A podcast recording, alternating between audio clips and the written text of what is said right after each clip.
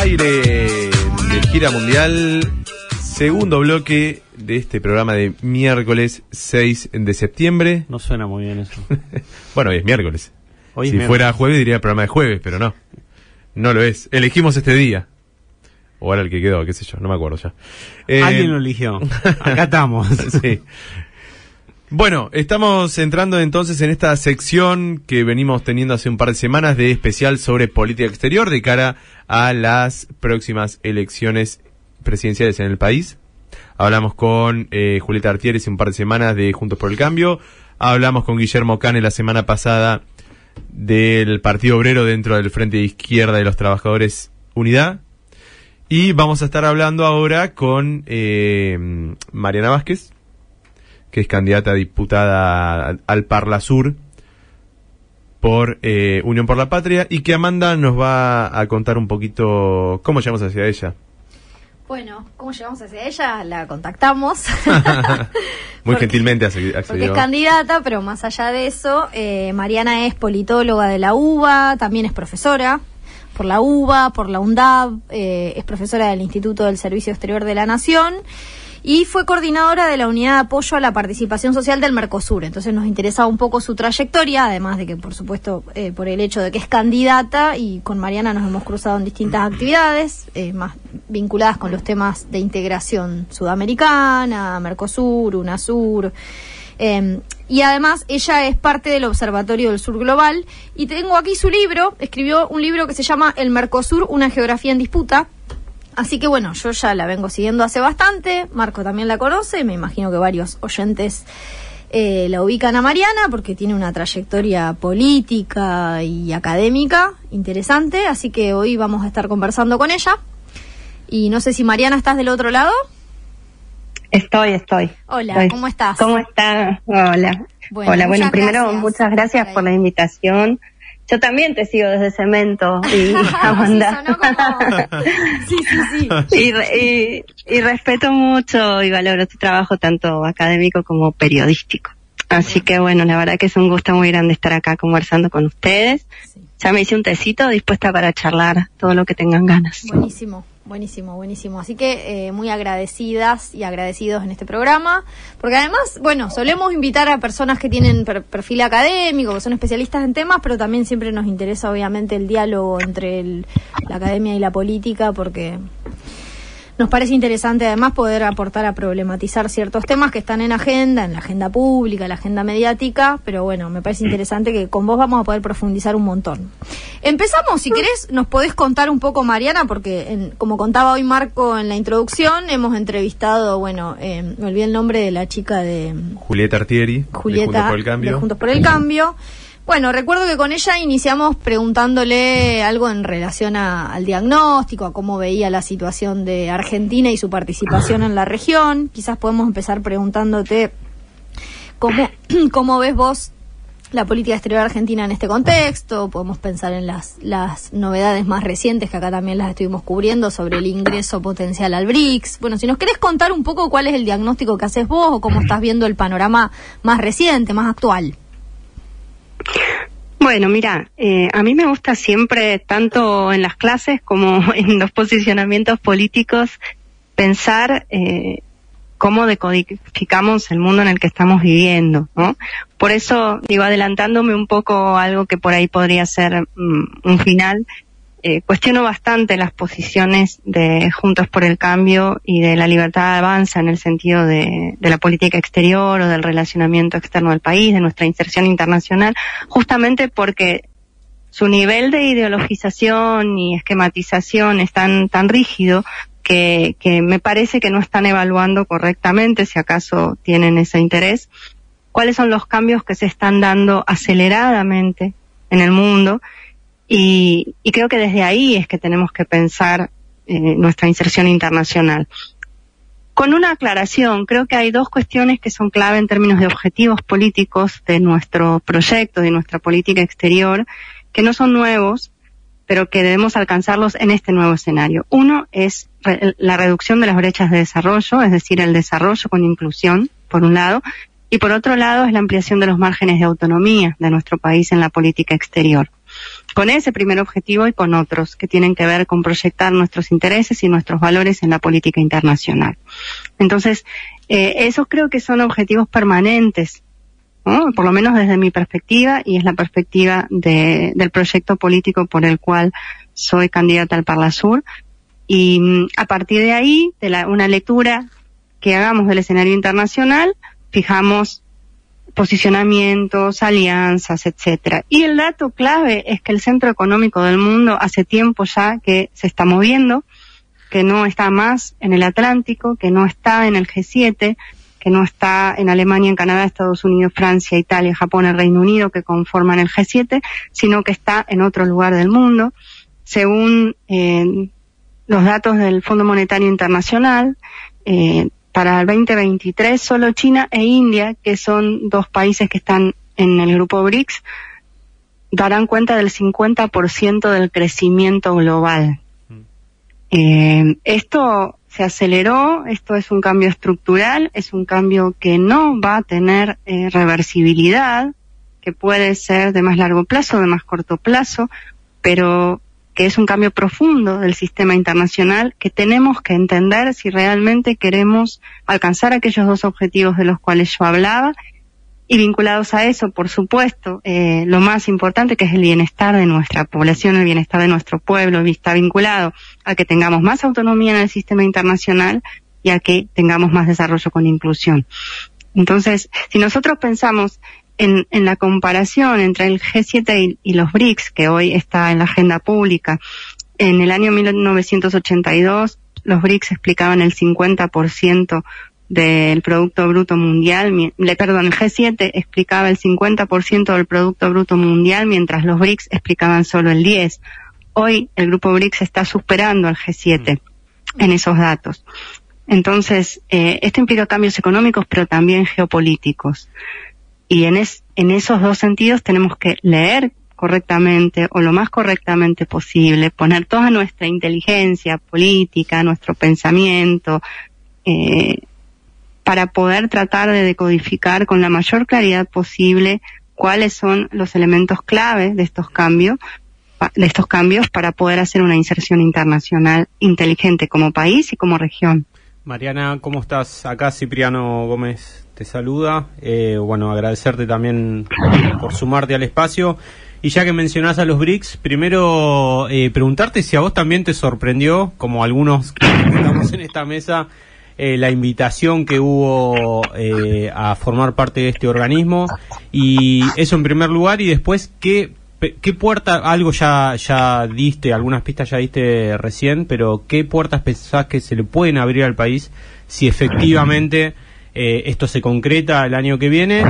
Y por otro lado, ¿qué pensás que puede pasar si no gana el oficialismo? Si se puede llegar a cumplir estas amenazas, no sé qué, por decir, eh, Patricia Bullrich la otra vez decía que no había manera de que entremos ahí. Lo escuché a Pinedo, que se haría cargo de las relaciones exteriores, eh, también decir algo por el estilo, como que no hay compatibilidad entre los intereses que tienen ellos y los gobiernos que conforman el BRICS. Eh, entonces, para cerrar, si pensás que se que puede llegar a haber una vuelta atrás en caso de que gobierne Juntos por el Cambio o la Libertad Avanza en primer lugar me, me preguntaba si me sorprendí, no, no, la verdad no, no me sorprendí.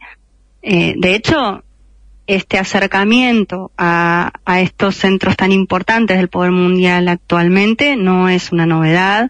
Esto nació en el gobierno de Cristina Fernández de Kirchner, con alianzas estratégicas con varios de estos países.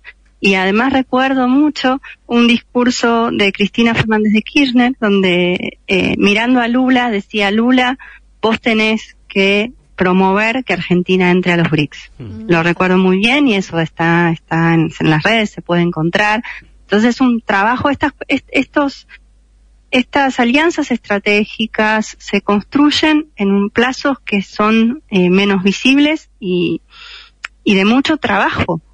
Mm. Por supuesto, esto implicó un retroceso, hubo, un retroceso durante el gobierno de Mauricio Macri, pero hay, hay, hay bases sentadas y este gobierno hizo un pedido para entrar a los BRICS, con lo cual, más allá de que estas negociaciones eh, pueden dar eh, resultado en, en, un plazo u otro, no, la verdad es que no, no me sorprendió, aunque eh, destaco esta, esta apertura de los BRICS a, mm. A, países entre los cuales se encuentra Argentina, porque había más de 20 países queriendo entrar. Yo por ahí me refería... Entonces... Eh, ah, perdón. No, a, a, lo de la sorpresa, porque al no viajar Alberto y no, no viajar el, el Cafiero como que muchos analistas daban por descartado que finalmente Argentina no iba no iba a ingresar hablo de los últimos días previos Mira, yo creo que, eh, espero no ser irrespetuosa, pero creo que muchos análisis se comieron todas las curvas de los medios.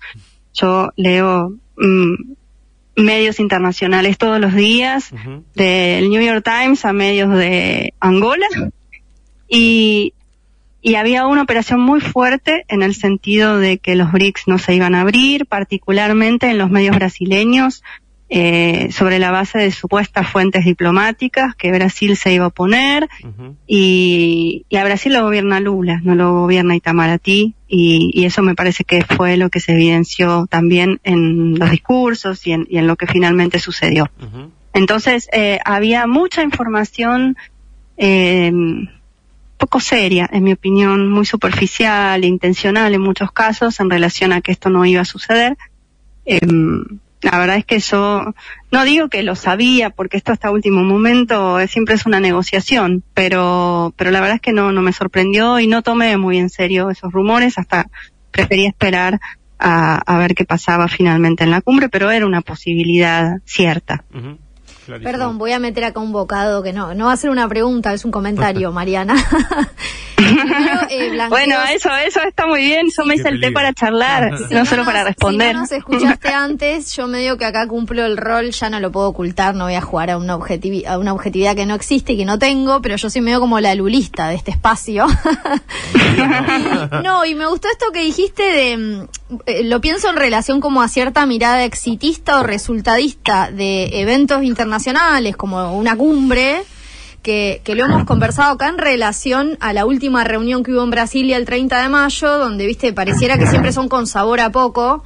Y me parece fundamental esto que decís para pensar cualquier sea la reunión de los BRICS y el ingreso a Argentina o para pensar inclusive el potencial de venir de la UNASUR si es que se rearma o bueno, después vamos también a hablar del Mercosur con vos, nos interesa que nos cuentes tu mirada, pero digo, qué importante para la mirada de la política real, ¿no? Corriéndose un poco esta mirada, o de la mirada teórica que a veces existe, o de la mirada de la cobertura mediática, que a veces, obviamente, a veces no, que está como plagada de operaciones, eh, que tiende a negar los procesos de, de largo plazo, porque como vos decís, eh, no es una cosa que ocurre de la noche a la mañana que Argentina ingresa a los BRICS, por ejemplo. De hecho, ni siquiera, o sea, es una noticia para mí muy importante y que, fue muy esperada, pero son, son procesos que se van construyendo lentamente y que detrás de eso hay muchísimo trabajo que, que, que nunca es muy visible, ni hablar que no sale en los medios pero es importante como para construir una mirada un poco más cercana a la realidad de cómo se dan estas negociaciones y la participación de Argentina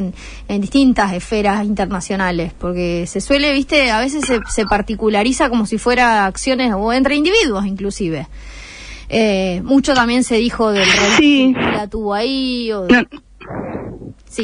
Además, me quisiera destacar algo, y esto porque estoy como candidata en un proyecto político, no en cualquiera, y me parece importante destacar esto, es que esas negociaciones no se hacen sin Estado. eh, y esto me parece muy importante. Sin un Estado que tenga capacidades para llevarlas adelante. ¿no? Argentina tiene un servicio exterior con esas capacidades requiere una conducción política con objetivos claros centrados en el interés nacional. Pero esas capacidades están como, como las están en tantas áreas en nuestro país, ¿no? Pero mm, esto tenemos que destacarlo porque si no, digo, el sector privado no entra al BRICS, digo, citando a un candidato eh, a presidente. Entonces, esas negociaciones las tiene que hacer un Estado con capacidades, con inteligencia, con una conducción política clara. Eso es lo que permite que tengamos logros en política exterior y en tantas otras áreas. ¿no? Eh, creo que es central. Estamos en comunicación. Hoy. Ay, perdón. No, dale, dale. Ah, no, bueno. Iba a decir, estamos en comunicación con Mariana Vázquez, que es eh, candidata a diputada eh, al Parla Sur eh, por Unión por la Patria. Y yo te quería preguntar, Mariana, yo, yo soy Marco, bueno, no me presenté antes. Eh, acá Amanda mencionaba lo del libro publicado sobre el Mercosur y bueno, sé que vos eh, has investigado y, escri- y escrito mucho sobre, sobre el tema. Entonces, eh, por ahí eh, meternos un poquito en ese terreno, ¿no? Es decir, ¿cómo ves vos la situación actual del Mercosur con todas las discusiones que hay eh, y las diferentes posiciones, los diferentes posicionamientos que hay vinculado a si abrirlo más, flexibilizarlo, este, qué medidas adoptar, ¿no? Digo, las últimas cumbres han sido un poco ese, me parece, el centro de la discusión. Eh, ¿Cómo ves vos esas discusiones y qué se debería, o qué te parece a vos que se debería hacer para eh, potenciar el, este bloque? Mira, estas discusiones son eh, casi, eh, tienen la misma data de nacimiento que el propio Mercosur. Eh, sobre, a ver, son discusiones las que vos planteás concretamente sobre el relacionamiento externo del Mercosur, sobre negociaciones que el Mercosur eh, tiene con eh, el resto del mundo, con países o bloques. Y la, el debate central es si un Mercosur con, con una unión aduanera, como lo, como tiene el Mercosur actualmente, que es un arancel externo común, con excepciones, pero común, es decir, nos relacionamos conjuntamente con el resto del mundo. Vale aclarar que esto está establecido en el Tratado de Asunción que crea el Mercosur, es decir, en el derecho originario y también en lo que llamamos normas de derecho derivado.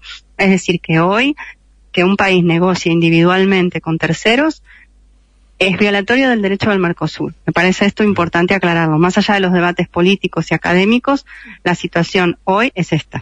Los países están obligados a negociar conjuntamente con el resto del mundo.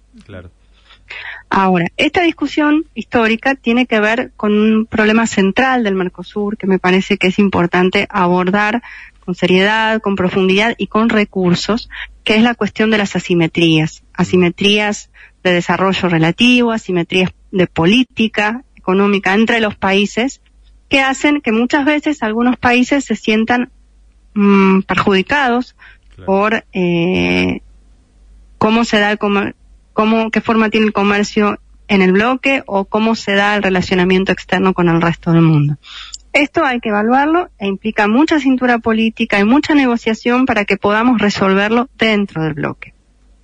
Ahora, em, después tenemos, y esto eh, desde mi perspectiva lo lamento mucho, posiciones eh, hoy en Uruguay, em, también en parte, pero no con la misma intransigencia en Paraguay, también ideologizadas como pueden tener eh, hoy los candidatos, el candidato y la candidata eh, principales a presidente de la oposición, que eh, realmente eh, no tienen, no hay mucho margen de negociación en la medida en que sean tan ideologizadas y tan intransigentes, ¿no?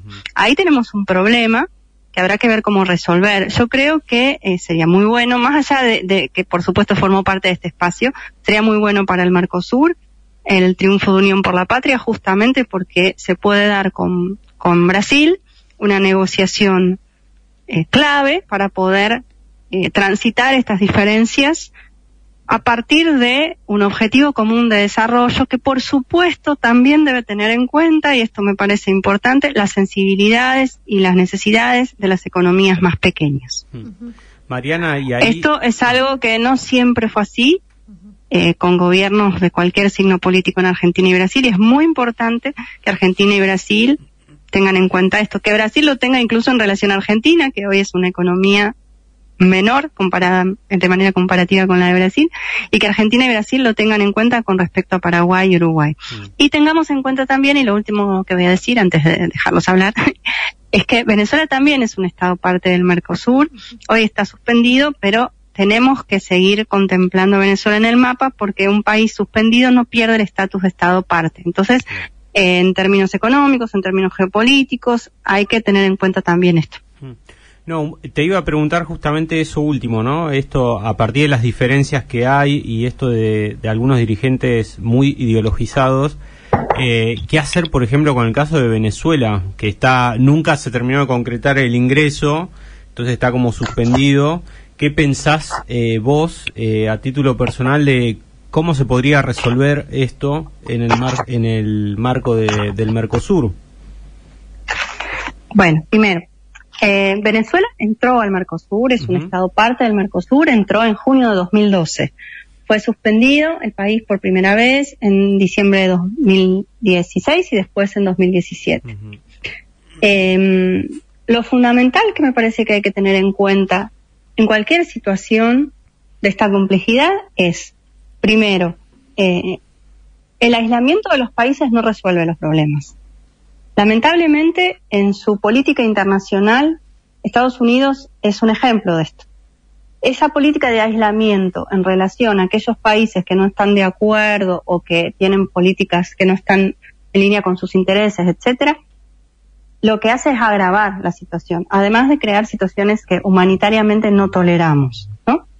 En términos humanitarios no toleramos. Los bloqueos, toda esta cuestión. Es decir, primero, rechazo a cualquier tipo de sanciones eh, de esta naturaleza.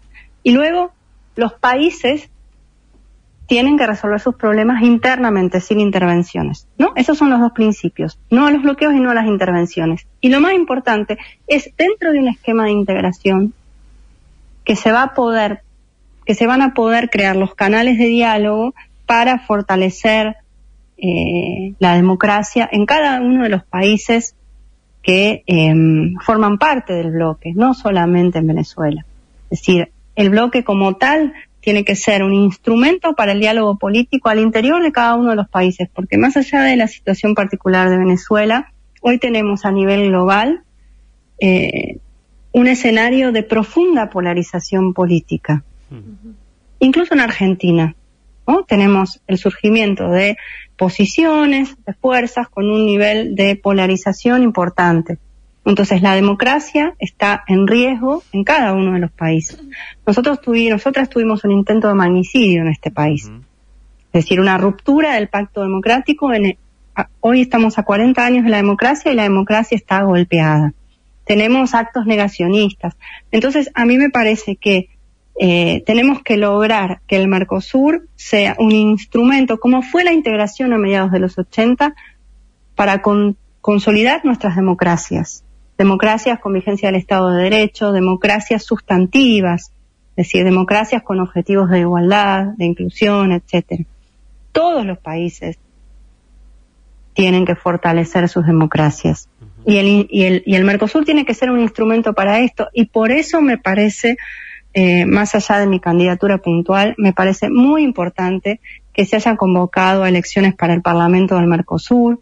No olvidemos que Mauricio Macri suspendió estas elecciones por decreto. Entonces, hablamos de otros países del Mercosur, pero en este país un gobierno suspendió elecciones por decreto. Entonces, eh, ampliemos la mirada y construyamos un Mercosur para, para el fortalecimiento de la democracia. Vengan las amenazas de donde vengan. Clarísimo. Mariana, y por ahí ligado al, Mercosur o, similar, ¿qué, ¿qué, pensás de la posibilidad de, que pueda volver a, reunificarse o a generarse algún tipo de, bloque como fue la UNASUR en su momento? La UNASUR está en ese proceso. La UNASUR está en ese proceso. Eh, ha habido ya, em, bueno, Argentina y Brasil están comprometidos con ese proceso.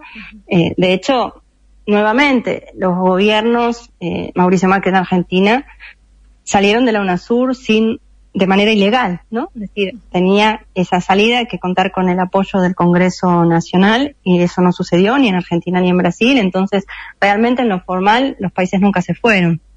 Entonces hay un proceso, yo creo que este, esto que yo definía como una mayor polarización política no contribuye a la integración regional, eh, con candidatos que dicen que hay que disolver el Mercosur, lo mismo podría valer para otro espacio de integración regional, realmente no hay margen para eh, que esto suceda. Entonces creo realmente que tenemos que eh, lograr que Argentina tenga un gobierno que se pueda sentar a negociar con todos los países de la región, sean de la posición política que sean. La integración tiene que trascender esas diferencias. Es sumamente importante para nuestra región, sobre todo en este momento del mundo, que podamos realmente fortalecer esquemas comunes.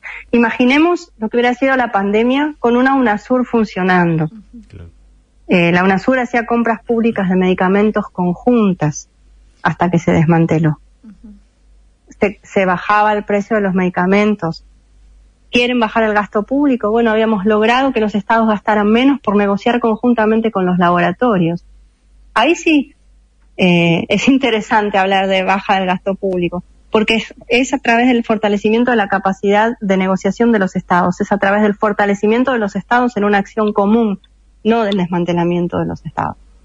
Entonces, eh, hay que, creo que hay que calificar el debate y no, y no quedar presos de, frases que son muy simples y, y parecen muy bonitas, pero que después en el día a día no tienen ninguna viabilidad de llevarse a cabo, ¿no?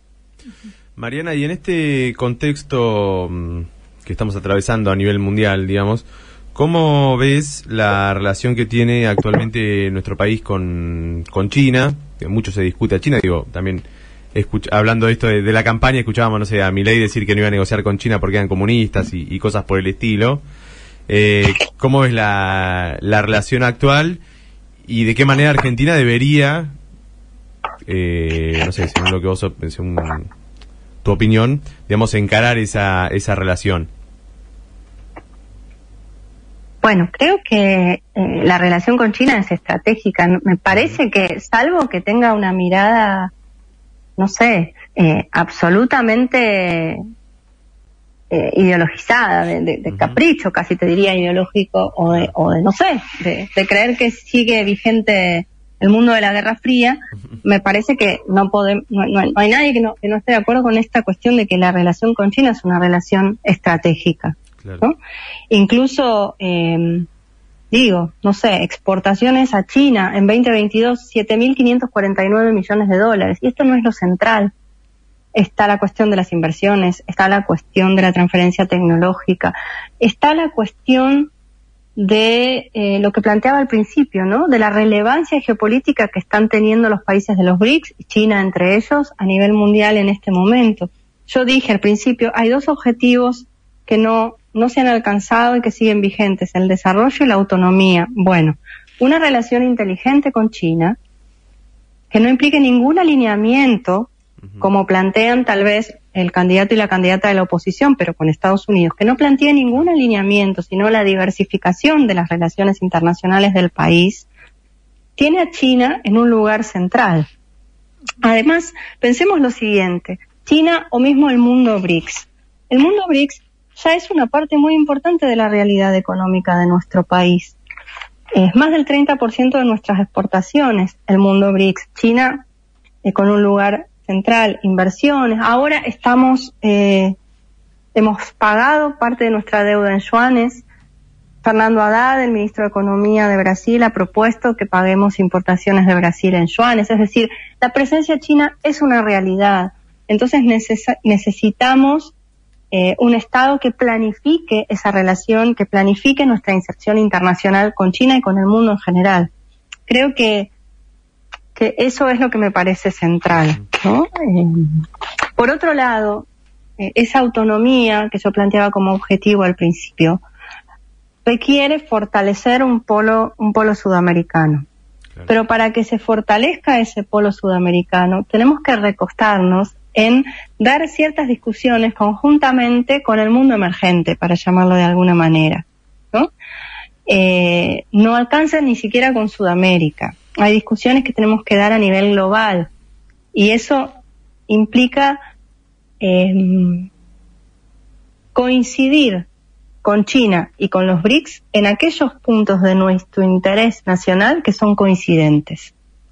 La democratización del sistema internacional, una transición energética justa, la lucha contra el cambio climático reconociendo las responsabilidades comunes pero diferenciadas.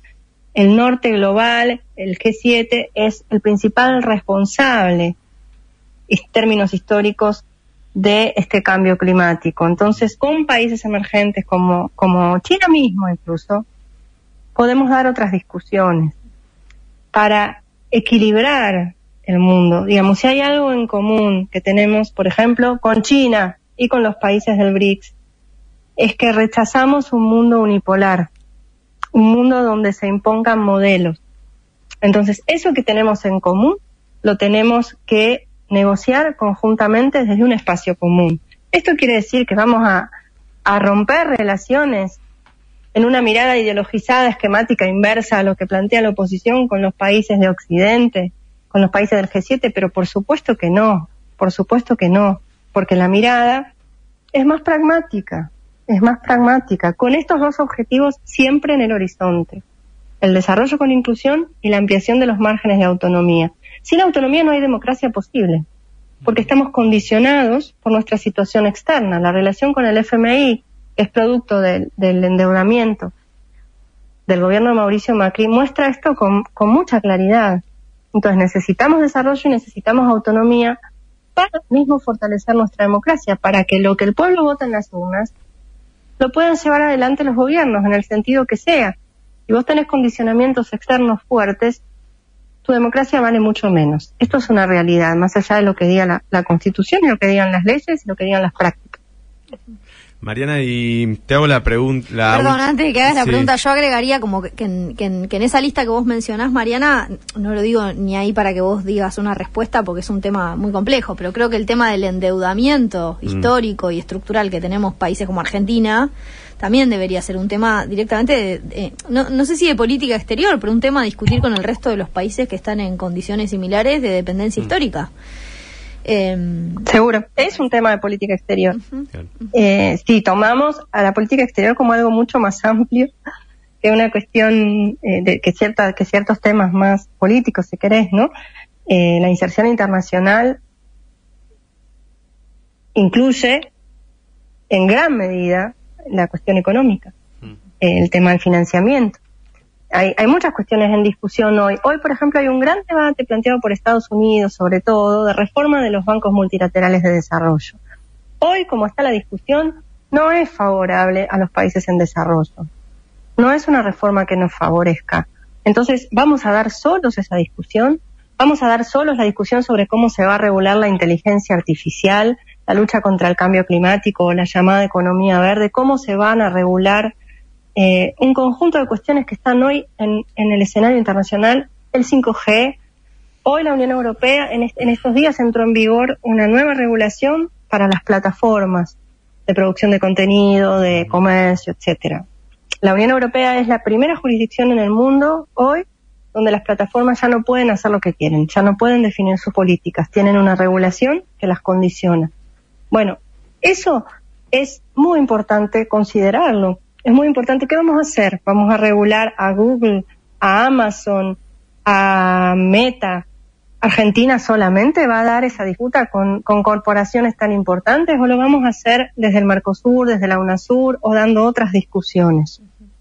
Es absolutamente eh, impensable que cualquier país del mundo pueda hoy eh, dar esa disputa regulatoria solo. Entonces, lo que hay que pensar es con qué países del mundo nos vamos a aliar según nuestros intereses. Clarísimo. Eh, Mariano, te quería hacer la última, por lo menos por mi parte, y agradeciéndote obviamente por todo este largo rato que estamos acá conversando. Eh, otro, me parece siempre de, los temas centrales de la política exterior de, nuestro país es cómo encarar la cuestión de Malvinas. No, no sé qué, qué opinas al respecto. Malvinas es central. Claro.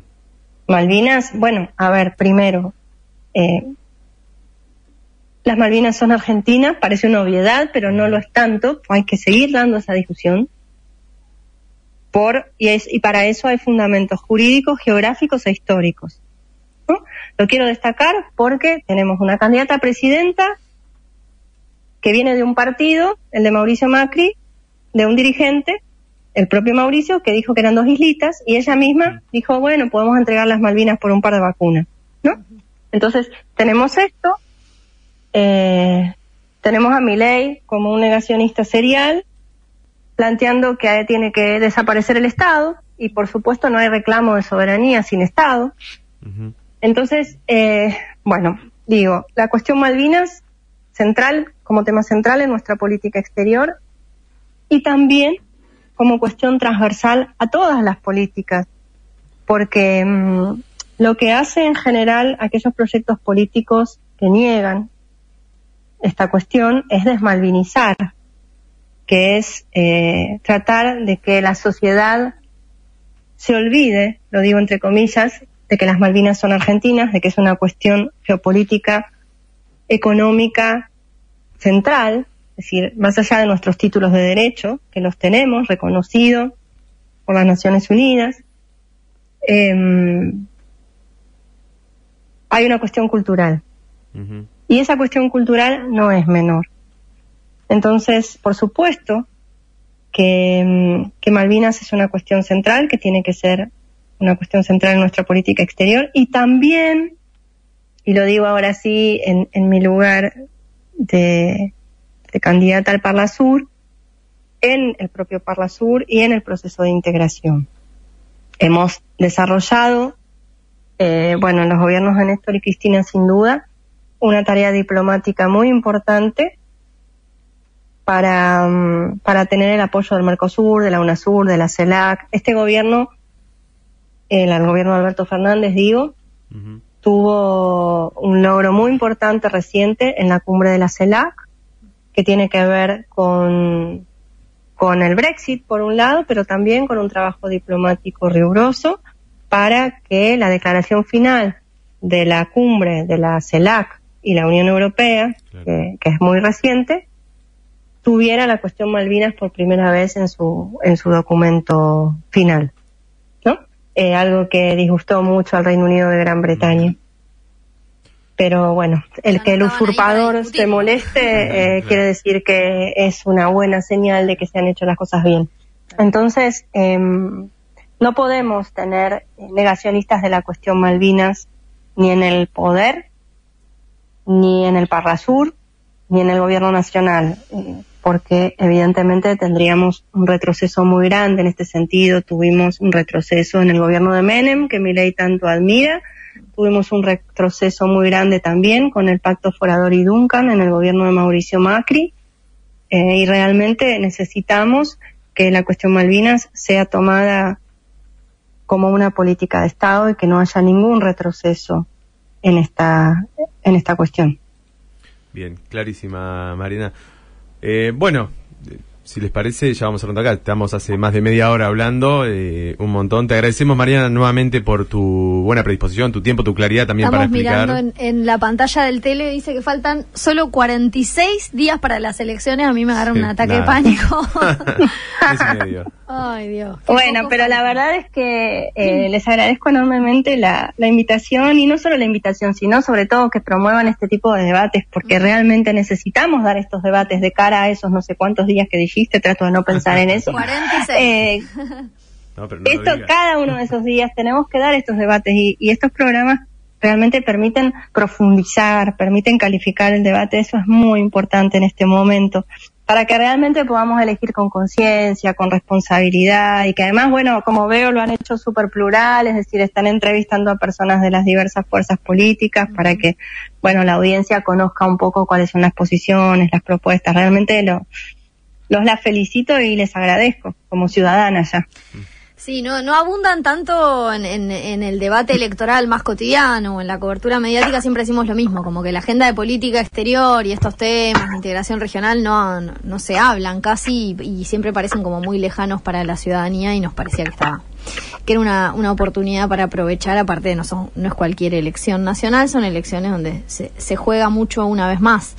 Bueno, Mariana, muchísimas sí. gracias. No sé si quieres decir algo más, si no ya te despedimos. No, simplemente agradecerles eh, la oportunidad de poder conversar estos, según tengo acá, 38 minutos con 14 segundos. Bueno, impecable. Queda todo grabado, después lo subimos al Spotify. Bueno, y acá tenemos el libro de Mariana que ella compila con un montón de otros autores que se llama El Mercosur, una geografía en disputa. Quizás puede ser próximo, cada tanto, te cuento, sorteamos libros. Así que no sé si, si se sigue imprimiendo, pero podemos... Sí, sí, ya, no, no, sé si se sigue imprimiendo, pero yo tengo libros que puedo donar para ese sorteo Y, y podría agregar un subtítulo. El título es El Mercosur, una geografía en disputa, y yo le agregaría, no importa cuándo leas No esto. importa cuándo le hace esto. Está bien. Clarísimo, muy bien, muy clarísimo. bien. Para hacer un meme. bueno, Mariana, mil gracias. Eh, te mandamos un No, abrazo. gracias a ustedes. Muchas gracias, a ustedes. Mariana. Abrazo Hasta grande. luego. Y hay que decir también, bueno, eh, me, acordé, pero es muy buena la toda la propuesta del Observatorio Sur Global, así que Mm. también recomiendo para... Sí, nos alimentamos ¿Quién le mucho de sus contenidos. Tiene, suben, este programa. sí, hacen muchos informes y ese tipo de cosas y están buenos para, para comentarlos acá al aire. Si les parece, hacemos rápido una tanda y seguimos con más de Gira Mundial.